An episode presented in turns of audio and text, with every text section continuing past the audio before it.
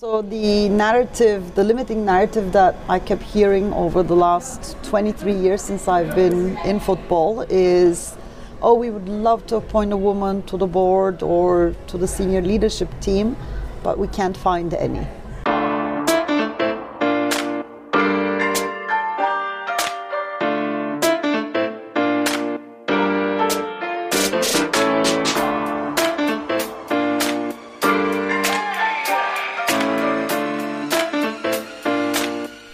What's up, team? So, today's episode feels a little bit like a full circle moment for me because we're getting to know a trailblazer who's close friends and business partners with Victoire Cogevina Reynal.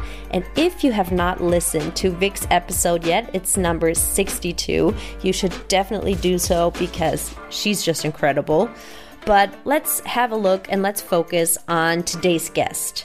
I met her here in Sydney during a conference called The Winning Playbook. And if you ask me, her whole life should totally be at least a Netflix series. But until that will happen, you should and can listen not only to today's episode, but also watch her TED Talk, which I will link for you in the show notes. Our new member is a true leader. She was born in Turkey with a terrifying disease, but she took her life and success into her own hands regardless to defy all the odds thrown at her. So she studied at an Ivy League college in the USA, became an investment banker, and eventually, and by the way, because of gender discrimination, turned to football and never looked back, which is our luck. She was the first woman in almost all the fields that she entered from that point on. She led a football club, built a football stadium, took on countless board member seats. She was general secretary. She worked with the UEFA, with the FIFA across the globe, and broke so many barriers along the way. And in her current position, she is member of the board of Australian professional leagues. In our conversation, we of course not only target the Australian football industry in general, but also the Matildas and the World Cup in specific. We dive deeply into her story and even learn how we can grow ourselves. She is a total role model in all the ways, and we can proudly call her a member of Team Lisa now as well. Thank you again, and welcome now, Ebru Köksal. This episode is presented by Act 3. Act 3 is a cultural marketing company with expertise in the fields of strategy, creative, and experiences, and their mission is to shape the future of brands through people, community, and culture. I personally got to know them as a community of real and actually cool people who turn passion into impact. So I'm definitely very excited to make some ideas come to life together in the future. And for more information, check out the show notes. This episode was post produced by Oxen Media. And also, if you would like to know more about Andy Oxen, check out the show notes.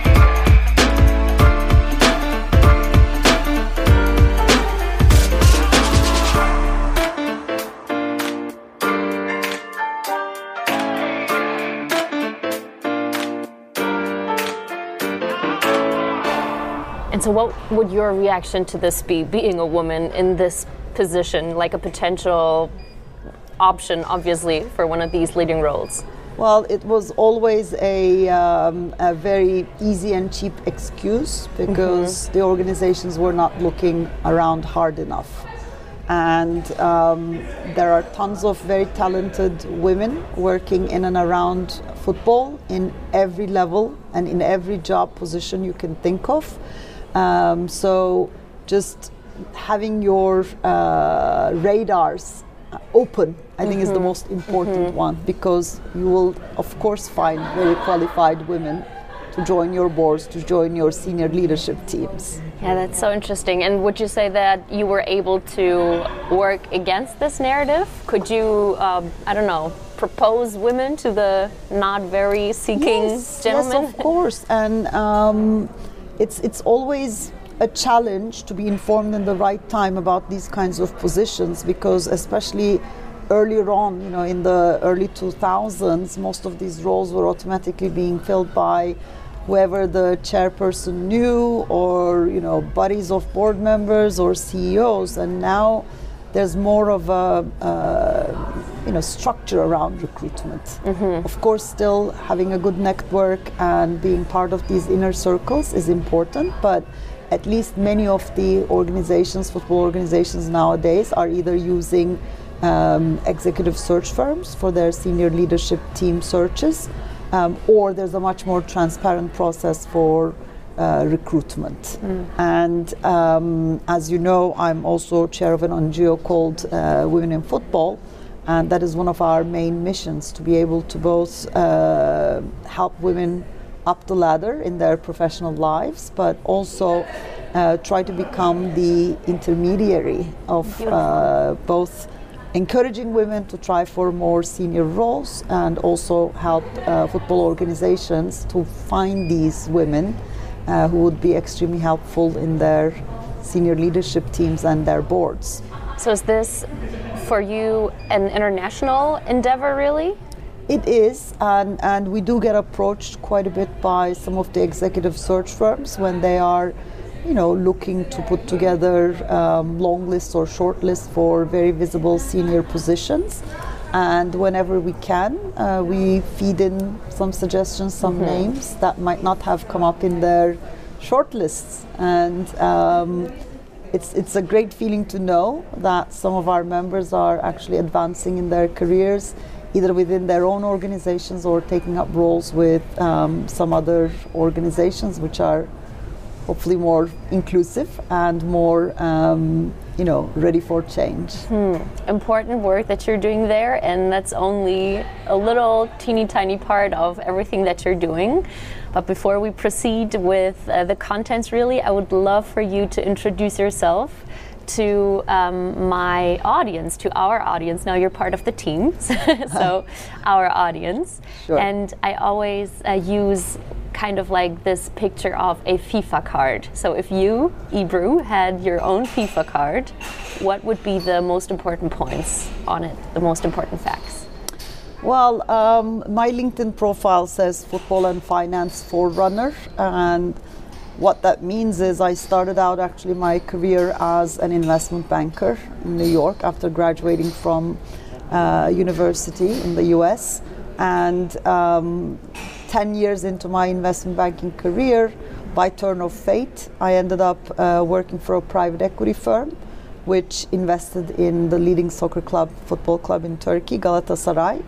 And um, strange enough, I was discriminated out of the investment banking industry because I had two very young children. And three weeks after delivering my second child, on the same day as the signing of shareholders' agreement with Galatasaray, um, I was told that I couldn't work for the fund anymore. So I had the option to either go and open a court case and uh, sue the private equity fund, or step into an industry that I had absolutely no idea about, but was really fast growing and extremely exciting. So I came over for only six months and ended up staying, you know, 23 years in the industry. So um, I guess I'm an accidental football administrator Wow. and international football figure. But once I stepped into it, um, I saw how exciting it was. And although there has been many opportunities throughout these 23 years to switch jobs and go work for other industries, I couldn't leave it because I just, you know, football is a is a way of life as well, and I'm very happy to be involved in it.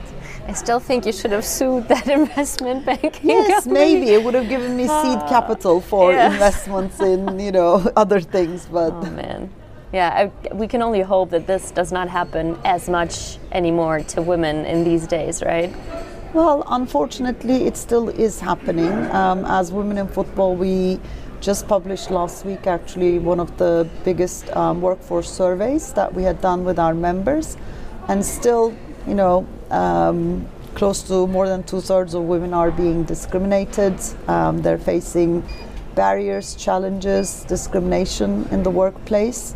Um, so the results were quite mixed. So some very positive ones, like 89% of the women thought that um, football is, is an industry where the prospects for women are good, um, but less than 50% thought that uh, they could excel, you know, in their workplaces, and even a much smaller percentage, around 23%, said that they they felt that they could forge a path up towards, you know, the senior level management. So.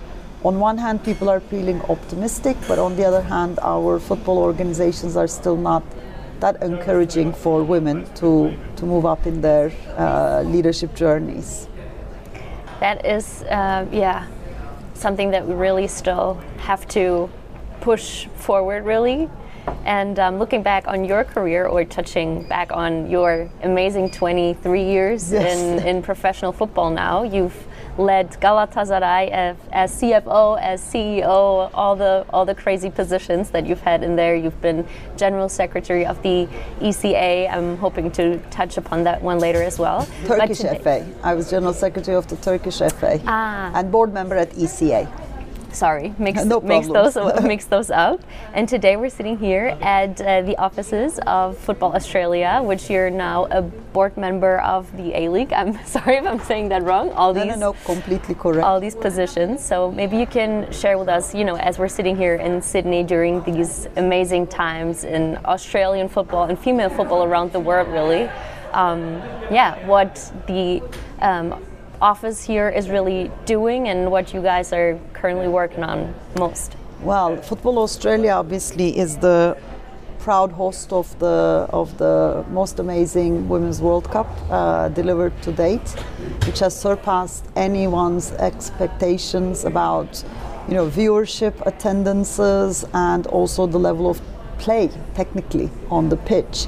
I think we've seen some of the you know biggest names in women's football on the pitch, uh, really uh, outperforming themselves and, and any expectations. And Saturday night's match in Brisbane, Australia against France, was another testament to the physical power, but more importantly, the mental power of these amazing women. Um, I was told that uh, never in the history of any of these international tournaments, men's or women's, that the decider was after 10 rounds of penalties. Yeah. It is a tremendous pressure. I don't know how we held it together as uh, spectators, yeah. you know, Almost in the pitches or in front myself. of TVs, but um, that was such a pressure for the players, of course. Must have been. And um, I read in one of your interviews preparing for today that you said that it really matters what will happen after this tournament is over, that it really will matter how to sustain this momentum, this rise, this interest and excitement from the outside world. Before we started the recording, yeah. we even mentioned all these men and young boys being interested and all into this. So, how are you going to approach that? I think that's the challenge that everyone has been planning for, not just you know these few weeks, but even leading up to the World Cup, because uh, I think the uh, Football Australia was quite convinced that they would deliver a spectacular organization, but then the challenge is how to keep investing into the whole football um, pyramid mm-hmm. and making sure that this interest of the fans, the amazing Australian fans, translates into interest either for attending or watching A League women, but equally um, sending their girls to play for, uh, you know, grassroots level or hopefully leading into the elite pathway because uh, we need to produce the next Sam Kerrs, you know, uh, the next Ellie Carpenter. So the, the challenge is to make sure that there are generations of players coming uh, underneath and the Football Australia's one of the hard targets is by 2027 to have the equal number of um, registered players for uh, women and men, you know, boys and girls. So that is a very important target uh, that ensures a steady flow of talent coming through the pathway. But it's not only about players, needless to say.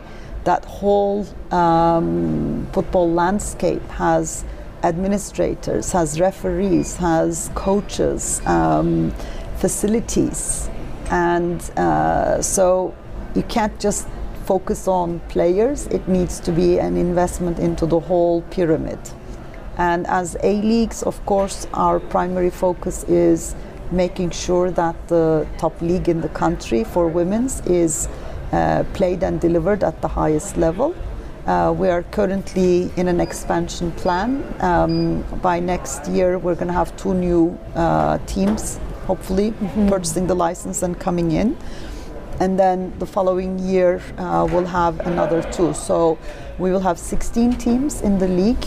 That's more than some other leading countries. Many of the current top leagues in Europe and Northern uh, uh, America actually are with 12 clubs. So having 16, giving that opportunity of double headers and more playing time uh, for our uh, most senior women will be a very good opportunity, of course, for growing the game. But everything starts with funding. And uh, in the end, you need to break the loop somewhere. So, whether the investment comes from the owners, the government, the broadcasters, the sponsors, outside investors, it's, it's something we need to work all together to create this ecosystem of collaboration. It's so interesting because you know, as I was preparing for this interview, I was wondering like, how could you actually work on making a league more attractive as itself? Because you know, Sam Kerr, Mary Fowler, all of these ladies um, are playing overseas. Unfortunately, you know, clearly trying to play on their highest possible level, which at this moment is probably the Premier League over there. So. Um, you mentioned all these um, steps that you're taking in order to make the league more attractive. How long are you, you know, is the is the horizon basically that you're uh, working with in order to, yeah, try to make this league more attractive for maybe one day um, keeping the Matildas in the Yeah. country? Well, it's it's of course uh, a short, medium, and a long-term plan, right? There is some things you can do immediately this year, with some things that needs to be done in the midterm and the longer term.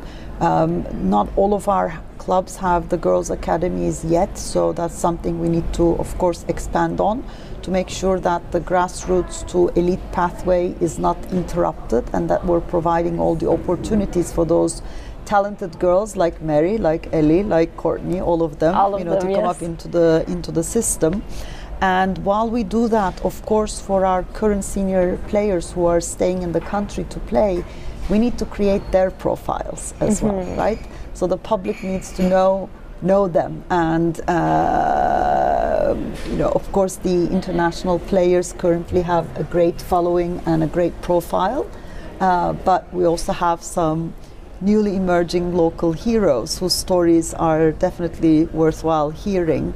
Uh, so we will look to um, showcase more local talent uh, that that will be leading the um, A-League women teams here on the country, and also um, try to target specific audiences. This tournament has shown us that um, there are at least, I mean, according to estimates, out of the 1.7 million uh, tickets sold, probably around five, six hundred thousand unique um, uh, viewers or, or attenders, uh, stadium attenders, uh, have emerged, and part of them are new people, maybe first timers. So um, this country loves sport, and they are, um, you know, uh, usually maybe preferring as their first sport not football. But with the, this tremendous effort and the, the great spectacle that the Matildas have shown the whole country, I believe there will be continued um, uh, interest and, and new uh, viewers that are coming up to attend the games, watch it on TV, follow their local stars, buy the jerseys, buy the tickets, and give support. Yeah, it does feel really real at this moment, at least, how everyone's so into this World Cup. And I loved how you said we're trying to build the, the girls, the ladies, the athletes as brands and um, looking into you as a person. It's so um, impressive, really, to see how much you seem to be driven by the purpose to just give women a platform to help women up the ladder, whichever ladder that really is. So, and maybe we can dig a little bit deeper into that. And I would love to start with the question what would you say is your personal motivator, your personal driver to do all this work? I already touched upon some of the steps in your incredible career, and uh, you've been the first in many of these steps, and the trailblazer, therefore. And um, it must be so hard to be the first to path uh, pave the way, really. Um, yeah. So, what what is your driver to I mean, there were go these ways? Many points in my career where I could have and maybe should have quit because so Mm. many, you know, adverse things happened, so many barriers and difficulties came about. But I always thought I would give up as a person, but also uh, it would be unfair to the other women who were following in my footsteps. That if I were to give up, maybe that opportunity would not be given to them in the That's future for their careers. So I I felt that I had to perform and show the male colleagues that actually a woman can run football at the top level or can contribute at a board level could be you know chairing an organization. And it doesn't matter what your background or what your gender or, or what your skin color is. It's how passionate you are how knowledgeable you are how skilled you are. But it's it's it's it's that motivation to overcome those barriers so that the road opens for other people as well. And maybe earlier on in my career i was more focused on um, performing for my organization but then it switched very quickly to uh, helping other women to uh, thrive in their organizations and, and gather the courage to uh, try for higher positions, have leadership aspirations, because a lot of the times um, decisions are taken at the top table by middle aged white men. And there have been some great leaders. I'm not saying anything against them, but sometimes um, there is groupthink in those rooms, and no one to challenge the status quo or the or the dominant thinking. So um, you need the you know diverse voices in the room and diversity doesn't necessarily come only from these minority traits but it comes from also how you think and that's the most important part. But getting in the room some young people some former players some you know women people who can bring in these diverse experiences lived experiences helps a lot to improve the quality of the decision maker because at the end of the day at the center of football are the athletes. Their voices need to be around each decision making table as well and then the next big stakeholder is the fans. If there were no fans watching the game or sport you know no matter how great your players or athletes might be there won't be a game. So um, you need to look at your fan base you need to look at your stakeholders and make sure that each of these decision making tables are representative of that. Yeah, you just said uh, you need to gather the cu- the courage for you know making certain steps your, yourself, but as well you know help other people gather this courage. And what would you say? And I mean that goes along hand in hand with confidence, right? And that is one of the things that I repeatedly see lacking in young girls and women in our industry. Um, and for example, thinking back to how you uh, nominated yourself for the role at ECA, maybe you can share the story with us, and uh, add on um, how you how you gather your confidence, how you gather the courage in order to make these steps as the first person, like as a woman, to be doing it. Yeah, I think in the first instance, um, we are too busy as women trying to tick all the boxes before we apply for everything. And even if out of 20 boxes we're missing one box, we wouldn't apply. But our male counterparts probably would apply even if they were ticking half of the boxes, right? Um, so I think it's very important that we need to to try and see if we have majority of the requirements, you know, in order to apply for a role.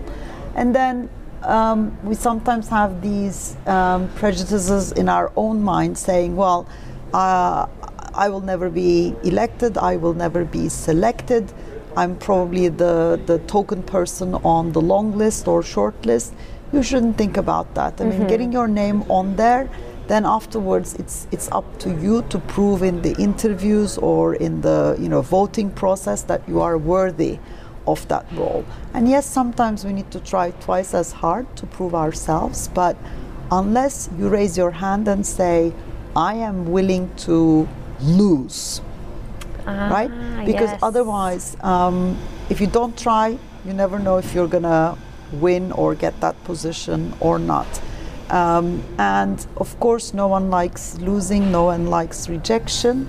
Uh, but once again, if it's not a public um, election role like ECA, for example, if it's a role that you have applied for, a board or a senior leadership role, no one else knows that you have applied and didn't get it. But it's our personal sort of uh, fear of failure and mm-hmm. our um, you know egos are tarnished maybe when we are turned down, but definitely a least, little bit.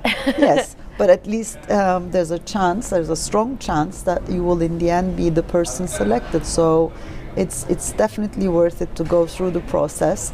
And every application, every recruitment interview process actually teaches you something. And um, very important if you're rejected, if you didn't get the job, to really request that feedback about what went wrong and what was it that you can improve for your next application and not take you know, refusal or rejection as a big failure. Mm-hmm. It's an mm-hmm. opportunity to learn and prepare yourself better for the next application or the next role.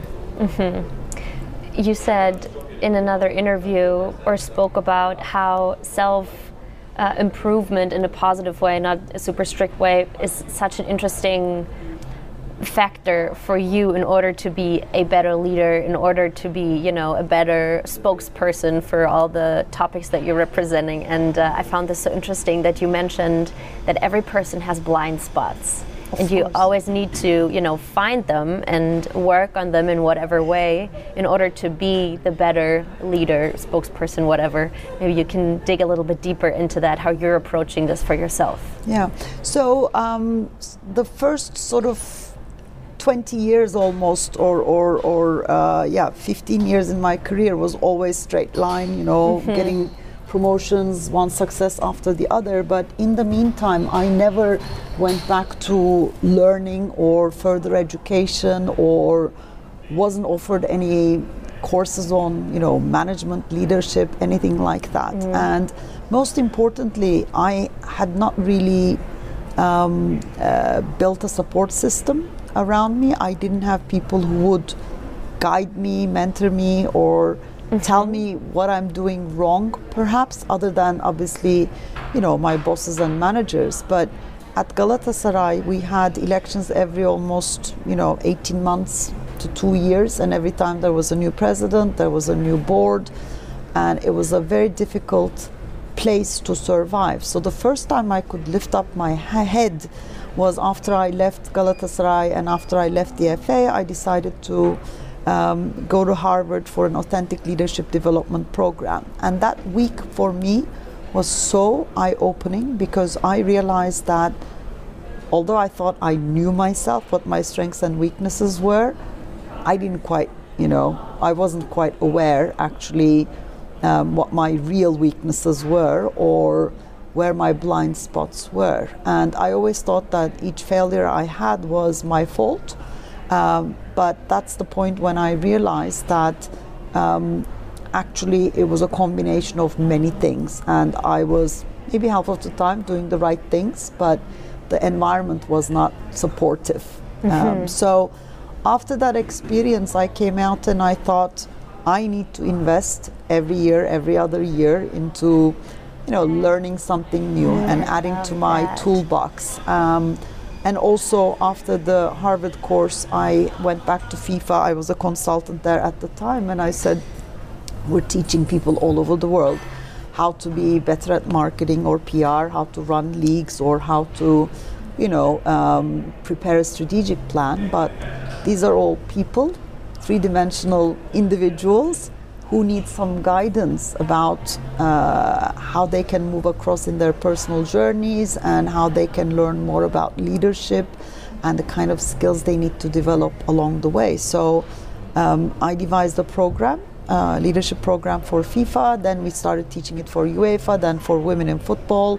Um, now we are rolling out a similar program here in Australia as part of the Legacy 23 program. Oh, amazing. And it's it's all about really discovering yourself, mm-hmm. maybe um, coming to terms with some difficult truths, hard truths, but also trying to find out via different tools how other people see you or by psychometric profiling trying to understand your personality type and, and behavior preferences, mm-hmm. which then helps a lot with um, your interactions in the workplace, in your private life. And it gives you a new perspective about how you can influence people's, how you can influence decisions, how you can resolve conflicts, how you can be a better communicator. And um, so I I get asked quite often if I were to go back to university what I would study, uh-huh. and psychology is definitely something oh, I would yeah. have studied or spent more time on because I think we're all spending so much time in our own heads that uh, there's and and and making so many mistakes because of those uh, interpersonal relationships as well. And everything that you just mentioned from the program are highly psychological yeah. topics, self-awareness, how others perceive you. That's so so interesting. Love love that. I actually had uh, a couple of semesters of psychology courses, and I can only recommend. So yes, definitely, you should do it. Yeah. Um, you just explained this incredible leadership program to us. How can I apply if I am interested now? Where where do well, I go? You need what to um, become a member at Women in Football, which is free. Uh, you just go to the website and fill up a, a, a, membership form. And then you will start receiving our uh, newsletters, and and in those newsletters we usually announce the next dates for the leadership courses, and it's been uh, quite popular. They fill up very fast, mm-hmm. but we have them a couple times a year in person in the UK, but also there's usually once a year an online option as well for any of our international members who are interested in joining the program. I will definitely check it out. Great, definitely. We'd love to see you on the next one. okay, I will. I will. Before you um, dived into the leadership program, you said something I found highly interesting. You said you did not have a support system, a proper support system before. Do you have one now? And if so, what does it mean for you? Who are these people? What's the relationship? What, how do you interact? Um, obviously, in your uh, classical support system, you always have your family and close friends, but they're not necessarily the ones that would give you support in times of crisis at work. Mm-hmm. A, maybe they don't understand the circumstances, mm-hmm. or B, you just want to keep your home life a little bit, um, you know, uh, clean, clean, yeah. clean, and, and free of problems from work. You don't want to bring them all all to home. So, um, I think you need to definitely have some uh, people who are working in your industry, maybe not in the same organization, but like minded people who you can bounce off ideas. Uh, and usually, our leadership courses, the cohorts that come through it, end up being support groups for each other. Um, I now have a few close former colleagues whom I can rely on for different parts of my career dilemmas or other dilemmas I might have. Mm-hmm. And um, I never had an executive coach. That's definitely for someone who's on the fast track, who's working for one of those bigger organizations which can afford, uh, let's say, to hire executive coaches. That's definitely a good option. And then mentoring programs um, that many organizations uh, like us also have is a good one and you don't have to be part of a program to have a mentor. Mm-hmm. Uh, if you if you know where you want to go next in the next few years, and then think of a few people who can help you along the way, not necessarily land jobs or anything like that, but direct you, you know, in, in the right in the right way, give you a good perspective. You can always reach out to them. You'd be surprised to know everybody is busy, but everyone wants to give back to the mm-hmm. community mm-hmm. as well. And a lot of um, senior people are now also realizing they might lack the perspective of a younger, more junior person. So oh. there is reverse oh. mentoring opportunity as well. And um, you know, people at the top of an organization sometimes only hear good news from or, or only hear the views of the senior leadership team and not necessarily people two or three levels below. So creating those opportunities for open conversations, I think, is a great way to um, improve yourself, but also try and improve the organization as well. So mentoring, I think, is a very important component of the whole support system. Would you say, well, I think you said it's not necessary to have a mentor, it's just very um, highly recommendable. Would you say that it would be beneficial to have several people as well at hand by your side? Yes, and um, I, I usually say you have to have different types of people in your support system as well. Meaning, if everybody's a cheerleader who's thinking very highly of you and always celebrating you and saying, "Oh, you're doing such a great job, Lisa. This was wonderful," then you don't have enough challengers around, right? You need to have someone who is not afraid to ask you the hard questions, challenge you, and also sometimes make you think a different way. So it's good to do a little audit of who is in your support system and who are the types of people you might be missing from it. This has me thinking. I don't think I have the the person in my support system to ask the really hard questions. Plus, as you were speaking about this, I was wondering. It it sounds, if we're speaking about this clearly, this is an interview. This is not not the real world, but um, it sounds so strategic. You know, it uh, it makes me wonder if I should have a strategy, like Of for when I should ask which people. Yes, Oh, and, should. and I mean, I think where many of us in our day jobs are tasked with either writing a strategy or you know implementing parts of a strategy for our organizations. So why not have a personal strategy, right? And it's not necessarily just your personal development plan in your workplace, mm-hmm. but you know where do you want to go in the next three, five ten years and what needs to happen along the way and what kind of people do you need help from what new certifications or education you might need for it? What kind of network do you need to build on? So there's a lot of questions and that you need to be asking yourself and a personal strategic plan i think is is very important. If you just go with the flow and wait for a tap on the shoulder a lot of the times it's not happening. So you need to forge your own pathway. What's your personal strategic plan? I mean, I mean, it feels like you've already done it all. It's hard to imagine. Um, maybe you want to become president of, I don't know, of the world well, someday. But I, um, um, how are you approaching I this? always ask myself, you know, the same thing. Um, and one, of course, sort of ultimate goal, whether I get it or not, is is running for presidency of Galatasaray. It's the team of my heart. It's where I, you know, I'm a member now for uh, almost yeah 20 years this year, and never in its history had a woman run for elections before. So. Um, it's even if it's just to show that a woman can have the courage to run, I would love to do it. Um, I don't know whether I will do it in five years or ten years. I don't know.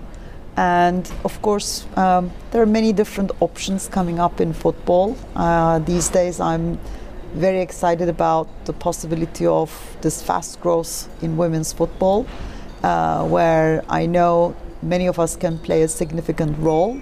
Uh, and so being involved with that growth, uh, especially in Australia, but equally in other markets in Europe, uh, is a personal, let's say, goal of mine. Um, and also convincing maybe investors that this is actually a good investment. And, and yes, uh, women's football doesn't really fall in the radar of many of the bigger funds perhaps or you know bigger buying groups but um, why not the growth is unstoppable yeah. and with much smaller investments you can really have that impact. And in fact last week at the winning playbook event organized by football australia and uh, new south wales government and office of sport we all made um, pledges and mine was I was why to not? ask you that. you know let's make uh, a league women liberty a league women one of the top three leagues in the world. Is it doable? Yes it's doable. For sure it's doable That is so interesting that you just said this because I, I was going to refer to that as well, which is actually uh, the event where we met and that brought us together here having this incredible um, interview. Um, this winning playbook, I felt so inspired by all these pledges. I loved the idea. I'm totally going to keep up this this idea and keep asking people. Um, me personally, this whole event gave so much hope because I saw that there are so many women out there doing this incredible work.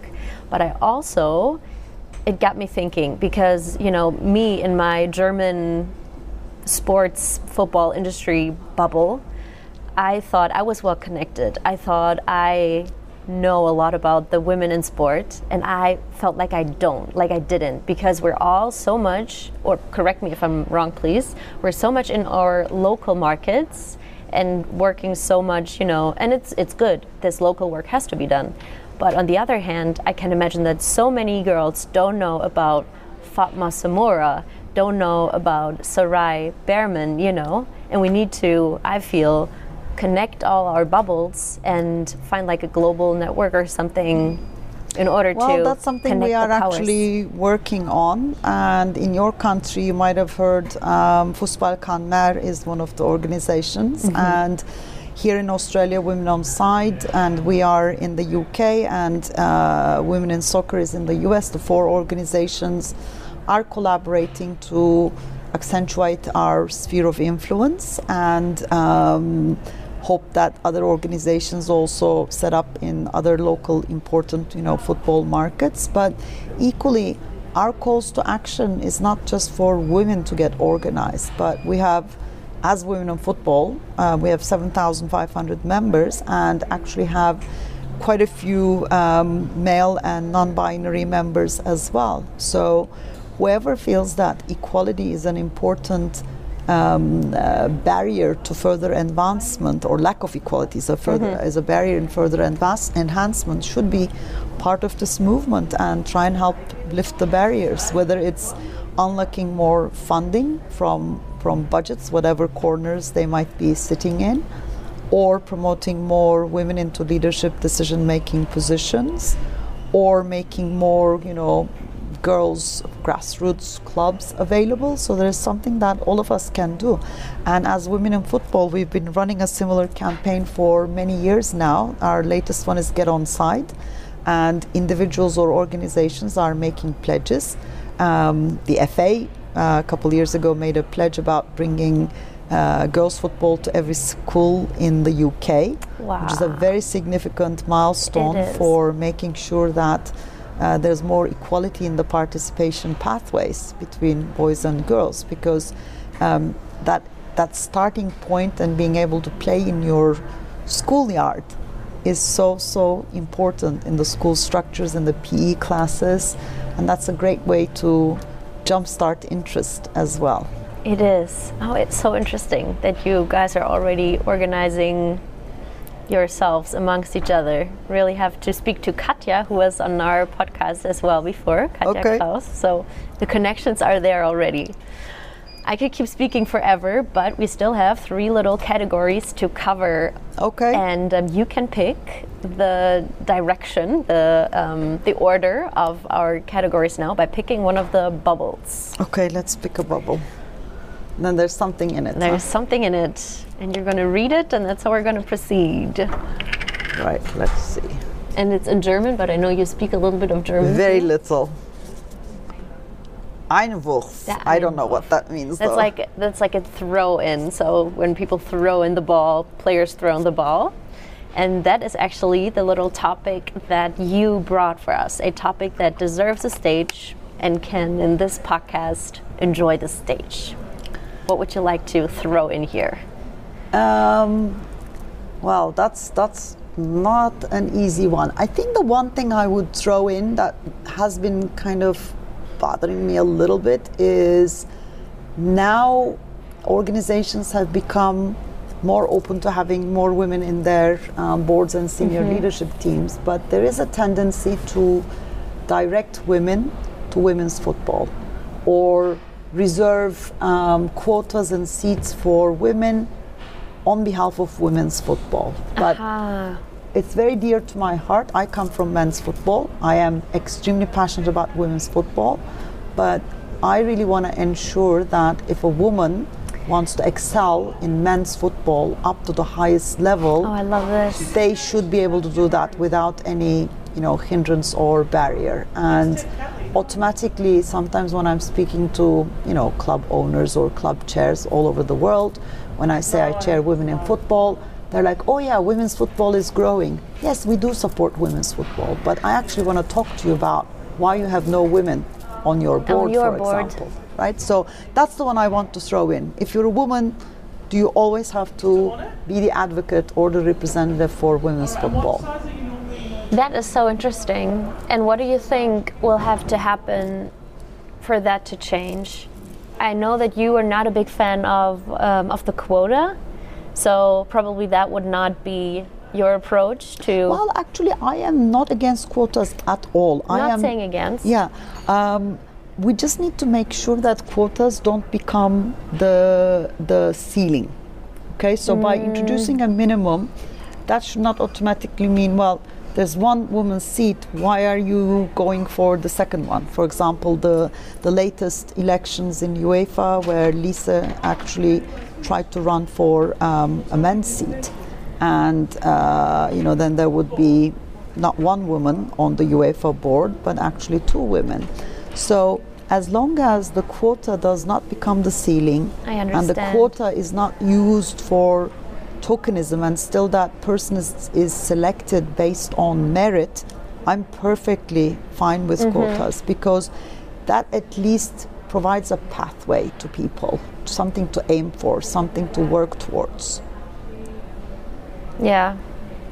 But then again, I'm just going to repeat my question. In your eyes, what do you think has to happen for this mindset to change that women can be equi- ad- advocates for women's football and work in women's football and be leaders in that area, but actually can do any job that they want and even be a board member of men's organizations? Um, part of it is obviously the mindset of those, you know, boards and owners and CEOs building their senior leadership teams. So there's a lot of um, uh, lobbying for culture change within that, and uh, also trying to overcome prejudices about the roles of women in the football industry. But equally, it's it's a push and a pull, right?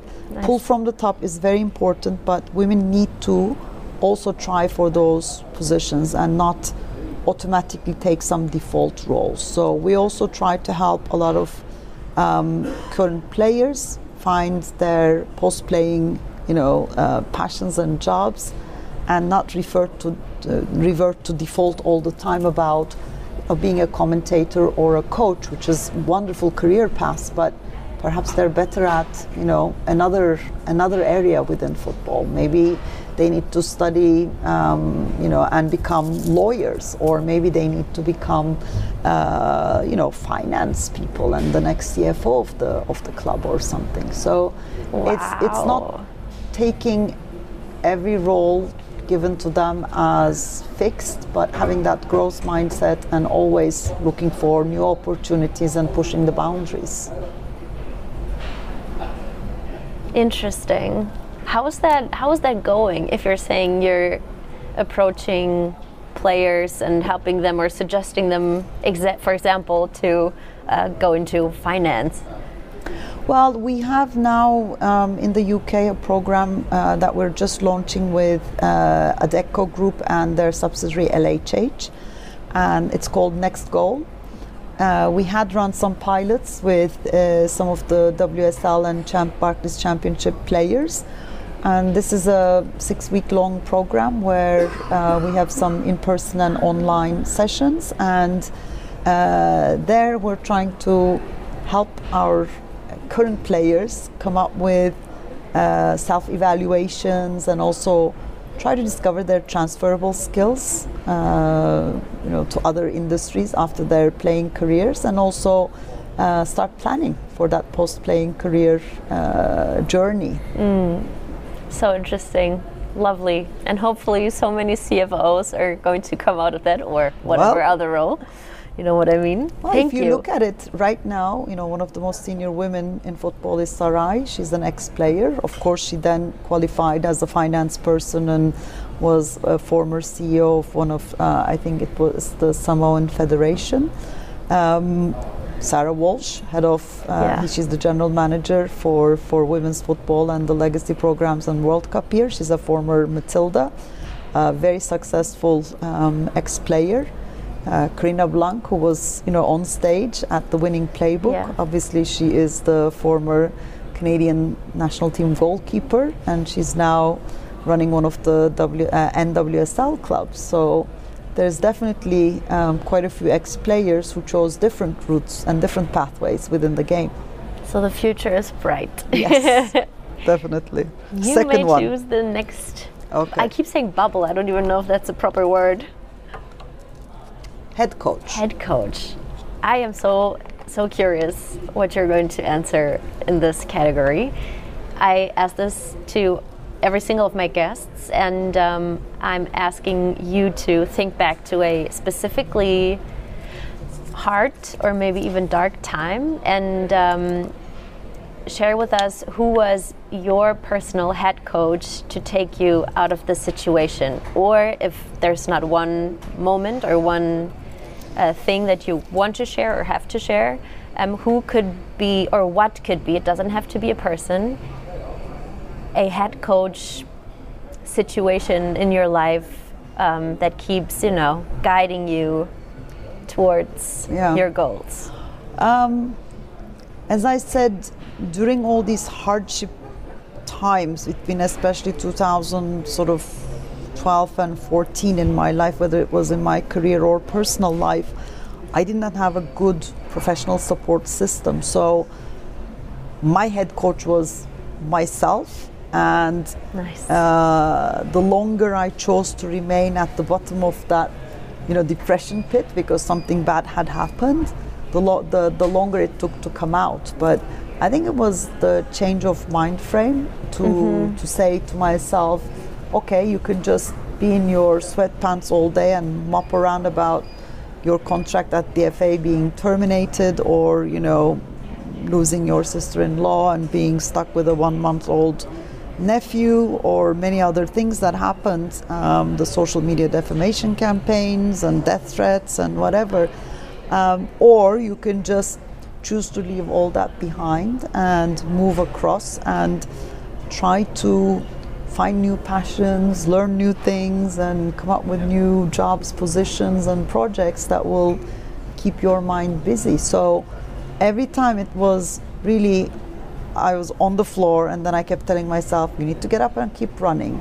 So that's also why I am trying to be a head coach for other people because unfortunately I didn't have a head coach um, that, that would help me during those times. Half of the time I didn't even understand what was happening to me, you know, mentally or psychologically. I just knew that I had to get up and run. So, um, head coach, again, uh, be a head coach for somebody else, even if you don't have one. I think that's probably the most important message. I love that. And I mean, it sounds so easy if you say it. You just tell yourself to get back up and run, but actually finding that switch, not only the thought in your head to switch to action, but also to make your body follow the thought, right? Yeah. How do you how do you get into modus operandi again? Well, I think that that period where you are really struggling mentally and with your self confidence, it's such an uncomfortable feeling, and you can be stuck there forever in your own mind with negative recurring thoughts and and the self talk in your mind. But I think those are the times when I try to remind myself of. um my achievements, all the great things I've done, and the fact that these are all thoughts going through my mind and not necessarily being visible to the outside world, and try to pull myself back together um, and try to find that I don't want to say happy point. Like I I'm not Pollyanna, of course. Uh, we all have our difficult times, Yes. but at least not be in that overwhelmed, you know, position and try to get your head above the water Yes. and then start floating and then swimming. Do you meditate or do you have I've any kind of been, tool? Uh, no, I've never been good at meditating. Unfortunately, I'm. I I don't think I can concentrate and focus for so long Yeah, because I have too many things going through my mind. But um, I love exercising. I love walking. I love swimming. So um, lately, I've been doing it more, especially if I'm consumed in a situation where I'm feeling very you know angry depressed or or um, you know feeling trapped. Mm-hmm. i try to you know walk out go to the nature and Oh, take a bit of time off. I love listening to now audiobooks lately especially. Mm-hmm. so listen to a few you know good books or go swimming and then calm down um, i used to be much more um, quick in my responses and, and Uh-huh. sometimes Oh, we're not to that. necessarily the best communicator. Uh, so lately I've been delaying or sleeping over conversations or response emails and things like that. And Mm-hmm. I draft an email and then come back and look at it a few hours later, probably delete half of it. Try to soften my tone, try to be more, you know, uh, supportive and, and not necessarily um, uh, confronting or Mm-hmm. confrontational. So that actually helps a lot to solve ongoing conflicts or problems or situations. So it's not really about um, meditating, but it's stepping out of the situation to have more of a, you know, top level Bird's- view, bird's Yeah, eye view yeah. to the whole thing. You just said um, you maybe draft an email, then change up half of it, be less confrontive. Are would you say you're a confront confronting person? I used to be. I used to be, especially in the middle of this very hard struggles at you know workplace maybe 10 years ago, high pressures in performance and also you know lots of different stakeholders to deal with. And at the time, maybe I didn't realize that I was being confrontational. Now it's a, I think it's a more mature style, maybe that Uh-huh. is less confrontational and more effective by far. That is so interesting because confrontation is one of my biggest pain points because I'm super avoidant when it comes to that, and it's obvi- obviously not very helpful in a work related situation. Um, but that's also one of the things that I wonder are required to be a good leader in the sports world because I feel that men, maybe naturally or because of just the fact that there are more of them and they support each other, tend to be more um, comfortable with being confrontational. And therefore, I wonder if softer, softer mannered women would have more trouble succeeding No. in this work No, environment. I think again, I, I, I'm not at all, you know, knowledgeable about psychology too much, but from some of the uh, way our brains are wired, I understand that um, research shows that men tend to be more transactional rather than relationship based. So you can have a conflict at work, but then after work you can go and you know play football together, or you know watch a match together, or have a beer together. Um, but we as women, I think, tend to internalize it more and take Yeah. it more personally. Yeah. And not switch back and forth between our work selves and personal selves. So we would it would take us probably a bit longer um, to overcome these kinds of confrontations and conflicts, and that's why we tend to avoid them. But unfortunately, they don't go away, so it's best to face your fears and demons and, and uh, you know, have those difficult conversations. Interesting. I'll take that one home and definitely think about it a little bit. And the last bubble. And you might open the last one. Shout, no, shoot up. Shootout. It's Okay. a little quick round of questions that are Okay. not definitely uh, not necessarily related to one another, and of course you don't have to answer super quickly. You can take all the time that you want. Uh, first one: football or investment banking? Football. Easy one. You never look back. Well, I'm still involved in investment banking, but more on the wealth management side now. Um, but I can't live without any role in football. I think I, I need to have one foot in football all the time. Yeah, I love that. Even though you made the little step Yeah, here. okay, show the, the, the foot in as well. Would you rather build a stadium or lead a club or um, a league? Well, I've built a stadium. I've I've done all three, to be perfectly honest. So if I go back, um, building a stadium was a, a tremendously challenging experience. I loved doing it. Um, after the fact, it was great. During it was very difficult. So that one definitely, I don't want to build another Yeah. stadium.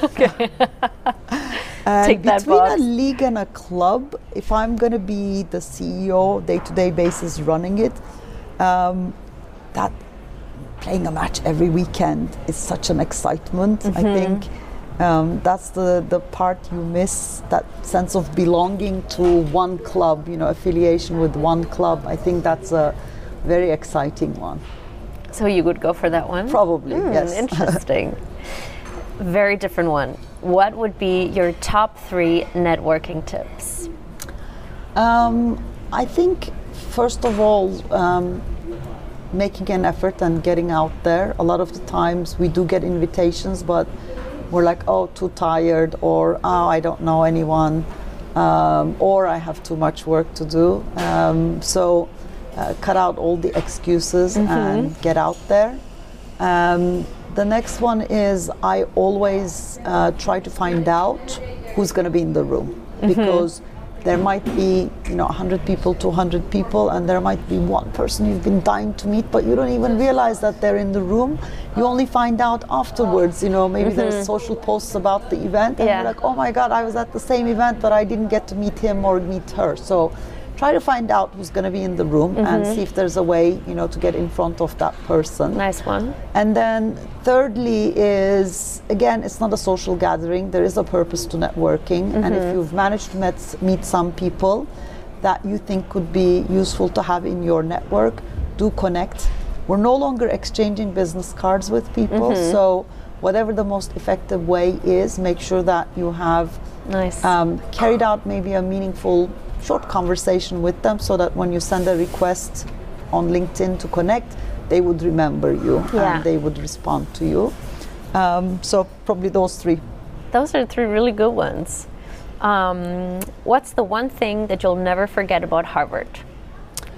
Um, Harvard was in so many unforgettable things, but um, I think it was great to be a full-time student at the age of, you know, 49, and uh, all of us, 170 of us, were like, you know, teenagers again. Yeah, so it. Yeah. working very hard, but also making sure that we were really socializing and networking as Mm-hmm. Well. So um, quite a few sleepless nights. You know, a couple cases a day that we had to read for the next day's classes and debate beforehand, but there was ample socialization Mm-hmm. as well. So it was the whole um, college experience relived. I love it.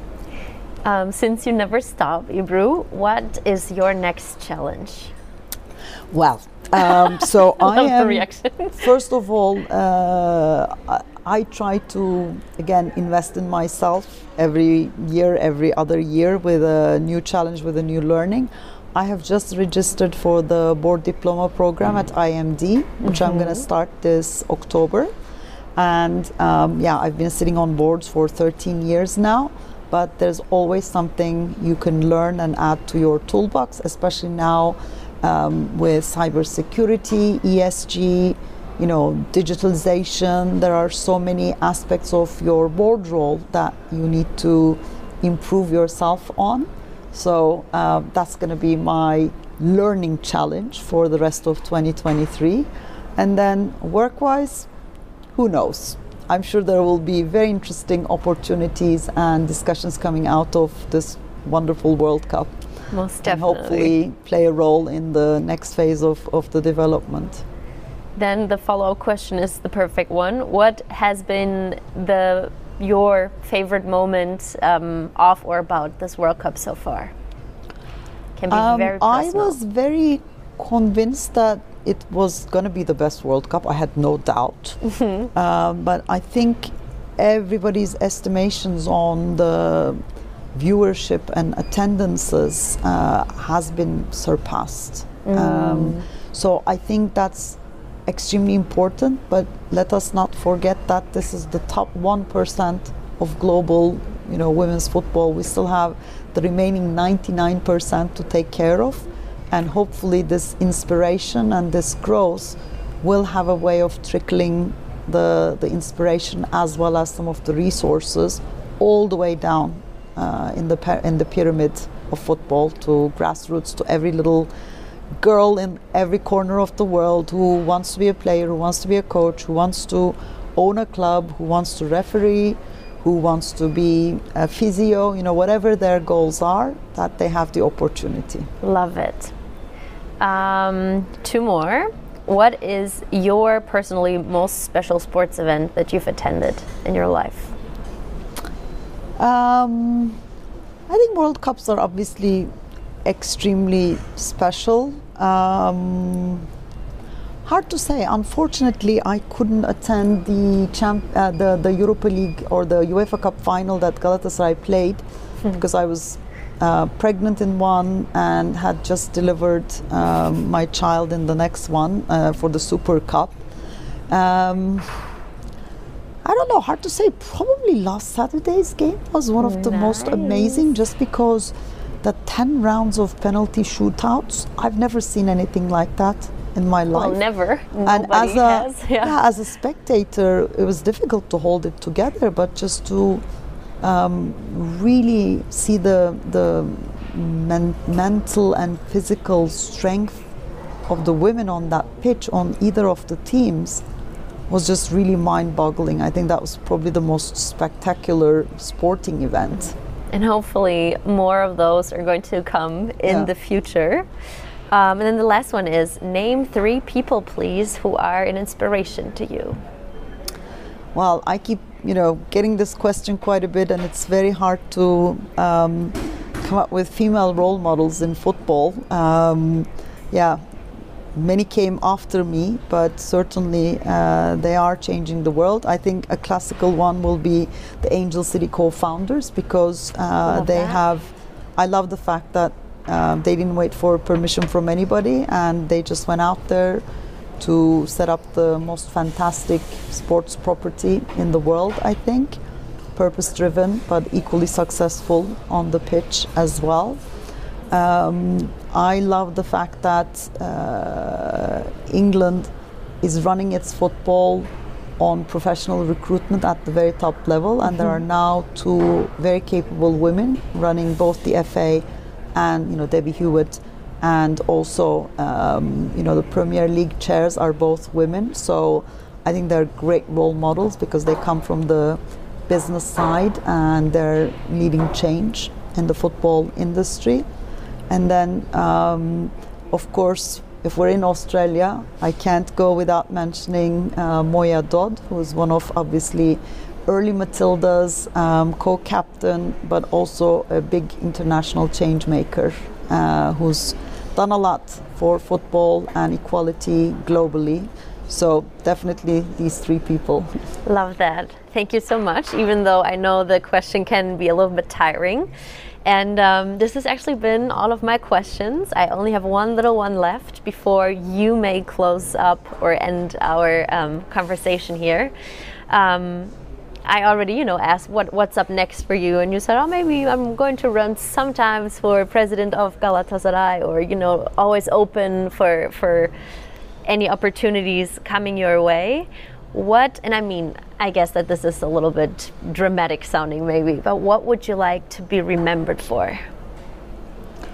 Uh, I, I mean, for me, that legacy piece has always been around how many people's lives I could touch, how many people's lives I could make a difference for, and I know since I started, especially this um, leadership program with FIFA back in 2014, it's always now nine years. I've, you know, probably taught thousands of women, and I know left a mark in their lives um, and, and encouraged them to go one, two, three, five steps further. Mm-hmm. Um, and I think it just gives me great pleasure whenever I hear the success or the next phases of, of uh, my former mentees or course attendants' uh, successes.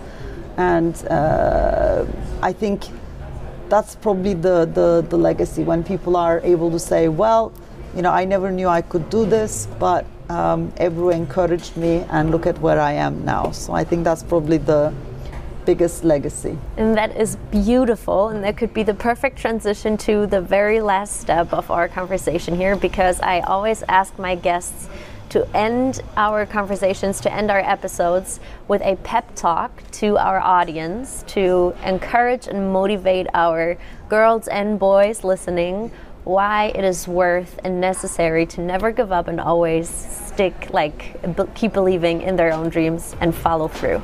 I think um, uh, learning to lose and learning to fail is, is extremely important. So, um, if you always live in fear and not try new things, you're not going to advance further.